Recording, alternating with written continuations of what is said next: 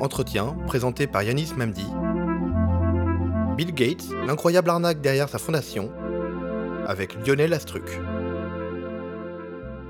Ce que vous venez de voir est la bande-annonce d'un documentaire, on peut le dire, assez élogieux sur Bill Gates, présenté comme l'un des plus grands philanthropes du monde. Lionel Astruc, bonjour. Bonjour. Alors vous êtes écrivain et journaliste. Vous avez publié L'art de la fausse générosité sur la fondation Bill et Melinda Gates aux éditions Actes Sud, un livre enquête qui dévoile un peu la face cachée de la fondation la plus puissante du monde et de la pseudo-générosité de Bill Gates. Quelle est votre réaction en voyant cet extrait du documentaire? Bah, pour tout vous dire, en fait, euh, c'est ce genre de message qui m'a poussé à, écrire euh, le livre. Ils en font tellement trop, justement, dans ce. Alors, maintenant, on va, on va voir le documentaire, ça n'est que l'annonce, mais on voit bien que ça va être une, une agiographie euh, très complaisante, très mielleuse, qui va nous présenter un, homme qui est, plus proche du Dieu que de, l'homme euh, normal. On, le voit bien avec cette bande-annonce. Et en fait, euh, moi, c'est vrai que j'ai lu des articles, euh, y compris dans des suppléments de magazines consacrés au mécénat avec des journalistes qui étaient spécialisés, etc., et qui continuaient en fait à présenter Bill Gates comme si c'était vraiment un exemple de, générosité. Il est d'ailleurs devenu en fait une sorte d'étalon de mesure de ce que c'est que la grande générosité. C'est-à-dire, à chaque fois qu'on parle de euh, philanthropie, euh, de mécénat, on dit Ah oui, c'est comme euh, Bill Gates qui donne tellement, etc. Et, au bout d'un moment, c'est vrai que moi, connaissant déjà, avant de démarrer l'enquête, une partie de ce qui se cachait derrière ce, joli décor, à un moment donné, j'ai trouvé ça vraiment insupportable et, donc j'ai commencé cette enquête. Alors, dans le livre, vous développez un terme, le philanthrocapitalisme. Est-ce que vous pouvez nous expliquer ce que c'est? Oui, le philanthrocapitalisme, c'est euh, donc un, mélange de, générosité et de capitalisme. Et l'idée, en fait, des, tenants de ce, mouvement, qui sont tous de très très grandes fortunes, euh, c'est qu'en fait, ils vont pouvoir, à travers la générosité, faire des affaires.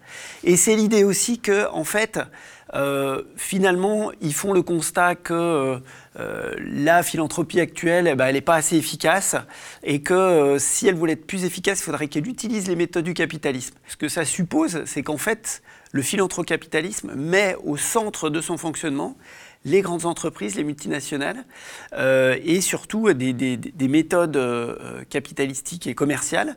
Et donc, si la philanthropie vient alimenter euh, le commerce qui les rend riches, eux, ça ne pose aucun problème. Il n'y a donc pas de remise en question de, de la justice sociale. Il n'y a pas de remise en question du système. En fait, ce qui est dingue, c'est que l'argent de la fondation provient d'investissements auprès de grandes entreprises des grandes entreprises qui contribuent justement à la pauvreté dans le monde. Ça, est-ce que vous pouvez nous expliquer? Le financement de la fondation Bill et Melinda Gates, c'est vrai que euh, euh, ce qu'on voit de l'extérieur, c'est euh, on a l'impression qu'il y a des dons très importants qui, sont faits. Bon, en tant que journaliste, on doit en fait simplement, je crois, analyser les faits. Et, et les faits, c'est que entre 2011 et 2019, euh, eh bien, la fortune de Bill Gates, est passée de 56 milliards à 96 milliards euh, d'euros. Donc euh, elle a augmenté de 40, de, de 40 milliards d'euros en 8 ans. Donc euh, on ne peut pas dire qu'il est en train vraiment de se dépouiller au profit des pauvres. Alors comment il fait pour à la fois accroître sa fortune dans de telles proportions qui sont vraiment astronomiques et en même temps euh, faire croire qu'il euh, est généreux dans, le monde entier, que c'est l'homme le plus généreux ben, En fait, c'est un système de placement, effectivement, comme vous l'avez dit. Et ces placements, ils sont faits via ce qu'on appelle un trust, c'est-à-dire un fonds d'investissement. Donc, à la fondation est adossé un fonds d'investissement. Et ce fonds d'investissement place de l'argent. Et ce ne sont que les dividendes de ces placements qui vont ensuite alimenter la fondation. C'est ça qu'il faut bien comprendre. Alors ça, à la limite, je dirais, ça pose pas de problème si les investissements sont vraiment irréprochables, ou alors si les investissements eux-mêmes contribuent à ce qu'on appelle l'économie sociale et solidaire. Mais là, où investit le trust de la fondation Bill et Melinda Gates? Il investit dans l'armement, et notamment un fleuron de l'armement britannique qui s'appelle BAE System, euh, dans, beaucoup dans les énergies fossiles. Il faut savoir que ce fonds investit dans 35 des 200 sociétés les plus émettrices de gaz à effet de serre. Bon, les laboratoires pharmaceutiques, euh, les OGM, euh, Monsanto bien sûr, et euh, la malbouffe avec Coca-Cola, McDo, etc. Est-ce que vraiment investir dans ces sociétés-là, les encourager, leur donner les moyens de se développer, je pense par exemple aux énergies fossiles, est-ce que c'est vraiment un acte de philanthropie? Est-ce que vraiment on va arriver à se sortir d'affaires avec ce genre de comportement? C'est pas sûr. La Fondation Gates couvre des domaines très vastes, hein, tels que la santé, l'éducation et l'agriculture. Mais alors, sous couvert de philanthropie, c'est ce que vous révélez dans le livre, en fait, sa fondation, elle aide surtout des grands groupes à conquérir des marchés comme euh, Coca-Cola, par exemple. Oui, c'est ça qui est vraiment euh, euh, plus on, s'enfonce dans, cette affaire, plus on va loin en fait dans les, vérifications, l'observation, l'analyse de, ce grand mécano qui a plusieurs étages, on comprend maintenant, euh, plus on s'aperçoit que décidément tout est effectivement dédié aux grandes entreprises et aux multinationales.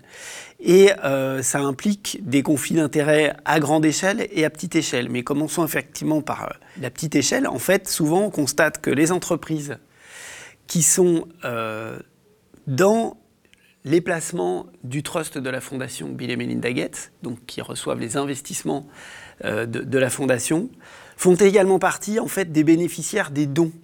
Donc là, il y a un vrai problème, c'est-à-dire qu'on donne de l'argent à une entreprise qui va vous en rapporter. Moi, c'est pas vraiment ce que j'appelle de la, de, la générosité. Euh, et on a plusieurs cas où on peut vraiment euh, vérifier ça euh, sans problème, et notamment euh, Coca-Cola, qui effectivement a eu en 2014 538 millions d'euros de, de, du trust de la Fondation Gates, et qui par ailleurs profitait de programmes destinés à former 50 000 agriculteurs pour qu'ils puissent cultiver des, fruits de la passion. Donc ça, ça se passait au Kenya. Bon, pour Monsanto, c'est le, conflit d'intérêts encore plus énorme, à tel point qu'un euh, ancien haut responsable de, Monsanto, Rob Horsch, fait partie de l'équipe de la fondation euh, aujourd'hui. Donc euh, la fondation Bill et Melinda Gates en Afrique, c'est vraiment le cheval de Troie en fait des OGM et de, et de Monsanto. Donc effectivement, donner à de grandes entreprises comme Monsanto, Coca-Cola ou McDonald's, c'est pas sûr que ce soit vraiment une une méthode qui, qui, nous fasse changer de, paradigme et, arriver à une vraie solution. Quoi. Oui, et surtout, en plus, la fondation, elle aide surtout euh, des ONG dont le siège est euh, basé aux États-Unis. Elle n'aide pas les ONG qui sont dans les pays en Afrique. Ça, c'est très intéressant. En fait, c'est un constat qui a été dressé par euh, une revue scientifique britannique, The Lancet, qui, en fait, s'est aperçu de deux choses. Donc, ils sont plus axés sur, sur, sur la santé, mais ils sont aperçus que la fondation Bill et Melinda Gates, qui donner une image, être très proche de l'Afrique. Euh, donc on, voit souvent euh, Bill Gates et sa femme avec les Africains, etc. Euh, en fait, ils n'ont pas confiance du tout dans ce qui se passe en Afrique et dans les Africains eux-mêmes et dans les populations qu'ils aident de manière générale. Et ils préfèrent en fait que leur argent passe par des pays riches. Et en réalité, seuls 5% de l'argent qu'ils qui, donnent arrive sur place. Les conséquences de ça, en fait, c'est que ces Africains dans lesquels il n'a pas confiance du tout et auxquels il prétend en fait apporter des solutions euh, venues du haut sans trop leur demander leur avis, euh, ne peuvent pas développer leurs, infrastructures euh, de recherche, de soins, etc. Et ils sont en fait obligés d'accepter les missions qui viennent soit de, grandes agences de, l'ONU, soit effectivement de, grosses ONG. Quoi. Ce qui est encore plus pernicieux, j'allais dire, c'est que euh, là où ça rejoint les, conflits d'intérêts, euh, c'est qu'on s'aperçoit aussi que lorsque, euh, et ça c'est encore le Lancet, donc cette revue scientifique qui le dit, lorsque la fondation Bill et Melinda Gates choisit des, des, programmes à financer, elle préfère financer des programmes qui vont susciter la création de marchés plutôt que d'autres qui vont autonomiser en fait les, les, gens qui ont des problèmes. Et en l'occurrence, on le voit à chaque fois euh, qu'il y a deux solutions, à savoir un remède naturel fabriqué localement par euh, les populations locales et un, vaccin qui va être vendu par un grand laboratoire euh, venu de l'extérieur et d'un pays riche en l'occurrence, et ben la Fondation Gates en fait choisit les maladies qui font appel à l'ouverture de marché, à la création de, de, de, vaccins. Oui, ça, on peut être plus précis. Est-ce que juste vous pouvez nous expliquer, c'est qu'en fait, c'est contre le paludisme euh Oui, alors le, le, cas, le cas s'est effectivement présenté avec, euh, avec le, le, paludisme, euh, précisément, où effectivement, il y a une méthode dont il a été prouvé qu'elle qu'elle fonctionne, qui est l'artémisia, qui est une plante qui se boit en tisane et qui donc peut être cultivé en fait euh, par les agriculteurs, les petits agriculteurs locaux. Et si c'est bien administré, si c'est bien pris, ça marche vraiment bien. Quoi. Euh, et donc maintenant, on a des, des, des, sujets de thèse, des études qui viennent affirmer, valider euh, ce, soin. Et puis on a un vaccin, le Mosquirix, produit par, par GSK. Et c'est vrai que la fondation Bill et Melinda Gates, en fait, a utilisé son influence auprès de l'OMS, influence qui est décisive, pour faire en sorte que ce soit plutôt euh, les, vaccins qui soient préférés, voire pour que l'artémisia soit interdite. Alors, il faut le dire aussi, Bill Gates, il a une idée en tête, c'est le salut du monde viendra par la technologie. Petit à petit, en, démontant en fait ce, grand mécano, j'en suis venu à m'intéresser de plus en plus en fait à la psychologie de, Bill Gates, euh, parce que euh, en fait, je le crois sincère dans sa démarche.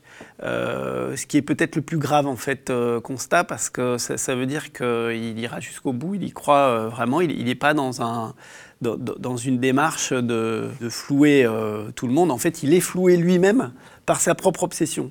Et effectivement, son obsession, c'est la technologie. Et quand je dis que j'ai essayé de me, me, mettre à sa place et de, comprendre sa psychologie, en fait, il faut comprendre que c'est quelqu'un qui a réussi à devenir le maître du monde, si j'ose dire, grâce à la technologie. C'est-à-dire que ce, moment où euh, il s'est accaparé un, savoir euh, informatique qui en réalité était un patrimoine commun hein, à, l'époque et, que lui, euh, dont il s'est emparé, il a rendu quelque chose de gratuit payant à ce moment-là. Et il a eu aussi cette, intuition et cette capacité de, travail euh, assez incroyable qui, ont fait qu'il est passé devant tout le monde et qu'il a construit des monopoles autour de, l'informatique. C'est ça qui a fait de lui ce qu'il est aujourd'hui. Et donc pour lui, la technologie, c'est quelque chose d'indépassable. C'est pour ça qu'il aime les vaccins, c'est pour ça qu'il aime euh, euh, les téléphones, l'informatique. Et pour lui, en fait, la solution, elle est là. Or, comme disait Albert Einstein, on ne peut pas utiliser pour sortir d'un problème les mêmes modes de pensée qui ont servi à créer ce problème. Et lui, c'est précisément ce qu'il est, ce qu'il est en train de faire, et c'est ça qui est vraiment dangereux. C'est-à-dire que c'est, avec quelqu'un comme ça, qui est reconnu par euh, la population large, très largement comme étant euh, vraiment un, exemple de générosité, un génie, euh, comme, comme on l'a vu dans la bande-annonce tout à l'heure. c'est vraiment avec ce genre de personnes qu'on peut être poussé à l'effondrement et de manière accélérée. Quoi. Oui, parce que vous l'avez dit, hein, les, la plupart euh, des financements qui sont faits par la Fondation en Afrique, ça a but euh, commercial. Il a notamment décidé d'importer l'idée de brevet. Il essaye d'imposer aux États l'idée qu'il faut breveter chaque nouvelle chose qu'importe la Fondation. En fait, il a, il a une stratégie en, en Afrique qui est double et qui a pour, pour objectif d'imposer euh, les, semences euh, commerciales, les semences brevetées, les OGM. Et euh, cette technique, en fait, elle consiste à dire de manière très hypocrite qu'il n'y a, a, aucun problème, les semences libres et paysannes, qu'elles se développent, qu'elles continuent, mais nous, à côté, on va développer des semences commerciales. En réalité, il fait un lobbying très intense auprès des gouvernements africains. et plus ces semences commerciales sont acceptées en fait dans ces pays d'Afrique, plus la réglementation devient dure et plus les semences libres en fait sont marginalisées. C'est-à-dire que plus vous avez de semences commerciales, plus les semences euh, paysannes euh, sont difficiles à faire accepter d'un point de vue réglementaire. C'est-à-dire qu'en fait, il essaye d'écraser avec une arme juridique les semences libres. Et, la deuxième stratégie qu'il emploie en Afrique, et on l'a vu notamment euh, au, Malawi, c'est que sa fondation, prétendant aider en fait les, petits distributeurs euh, de, graines, euh, va en fait les former à la vente de, graines commerciales et faire augmenter la proportion de graines, et notamment Monsanto, vendues dans, ces endroits-là. Et ça, on le voit euh, je, vais dire chiffre à l'appui, euh, il fait augmenter le chiffre d'affaires de Monsanto euh, dans, ces pays-là. Alors vous dites aussi que ce qui fait qu'il est autant acclamé par les médias, c'est la mainmise qu'il peut avoir euh, sur eux à travers l'argent implanté aussi dans les médias. Moi, ce qui m'a vraiment surpris au début de cette enquête, c'est de voir euh, le peu d'esprit critique euh, qui était développé à, l'encontre de, de, Bill Gates. Ceux qui vont lire ce livre, s'ils voient ensuite le documentaire, encore une fois sous réserve de voir le reste, mais la bande-annonce laisse assez peu de doutes, euh, verront quand même qu'il y, a un tel abysse entre euh, cette image policée qui nous a été euh, envoyée partout à travers le monde et la réalité. moi, c'est vraiment ça qui m'a fait réagir. effectivement, je me suis posé la question de savoir, mais comment est-ce qu'il est parvenu il y, a, quand même un moment qui est, vraiment très surprenant. C'est-à-dire que à la fin des années 90, en 98, il a été attaqué par euh, le gouvernement américain parce qu'il euh, utilisait euh, des, abus de position dominante pour imposer en fait son, son logiciel Internet Explorer et pour mettre Netscape de côté. Et pour ça, il a eu des pratiques très violentes à l'égard d'autres entreprises. Et ça, enfin, quand on est attaqué par le gouvernement américain parce qu'on en fait trop pour le capitalisme, c'est quand même qu'on va vraiment très très loin dans, l'aspect sauvage du, capitalisme. Hein. Et, mais euh, ça a été un procès. Ici, en fait, on est passé un peu à côté. Et c'est pour ça aussi qu'il y a encore cette image édulcorée de, de Bill Gates. Et là-bas, en fait, ça a été retransmis partout. Et les gens suivaient. Ils étaient devant leur télé et ils voyaient Bill Gates face au juge. Et il y a eu de grands silences très éloquents de Bill Gates parce qu'il y a un moment, on a beau être un génie, un surdoué, euh, lorsqu'on est pris euh, la main euh, dans le pot de confiture, on ne peut plus répondre. Et donc, là où je veux en venir, c'est que ça, ça se passait en 98. Donc, Bill Gates avait cette image en fait de, prédateur économique qu'il était et qu'il est toujours. Et en 2000, il devient l'homme le plus généreux du monde.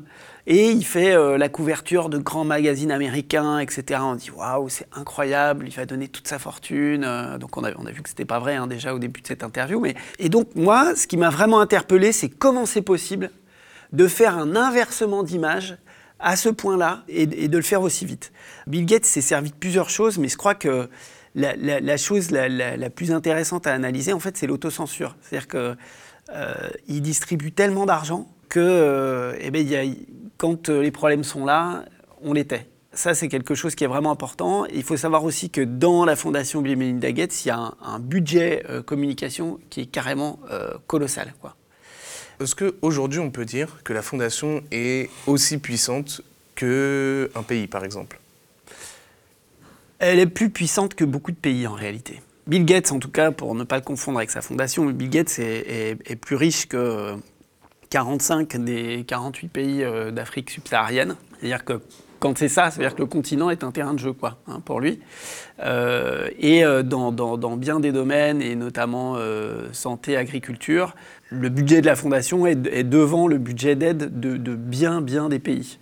Et ça, en fait, on en, constate les, effets, euh, notamment à l'OMS, où étant l'un des plus gros euh, donateurs, il a aussi la main sur euh, des décisions vraiment importantes. L'Organisation mondiale de la santé. Voilà, sur des, sur des décisions importantes et sur des, axes stratégiques qui sont pris par, par l'OMS. Donc, ça signifie un problème démocratique. Cette pratique du philanthrocapitalisme permet en fait à un multimilliardaire de prendre la main sur des questions telles que l'environnement, la protection de l'environnement et euh, la santé. Est-ce qu'on pourra l'arrêter un jour? J'espère.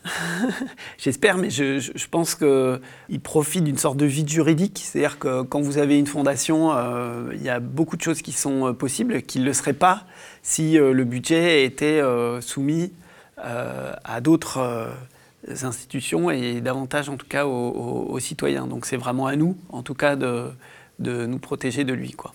Merci Lionel Astruc. Je rappelle donc euh, votre livre, L'art de la fausse générosité, euh, sur la fondation Bill et Melinda Gates. Merci. Au revoir. Le média est indépendant des puissances financières et n'existe que grâce à vos dons. Soutenez-nous sur lemediatv.fr. Et pour ne rien rater de nos contenus, abonnez-vous à nos podcasts.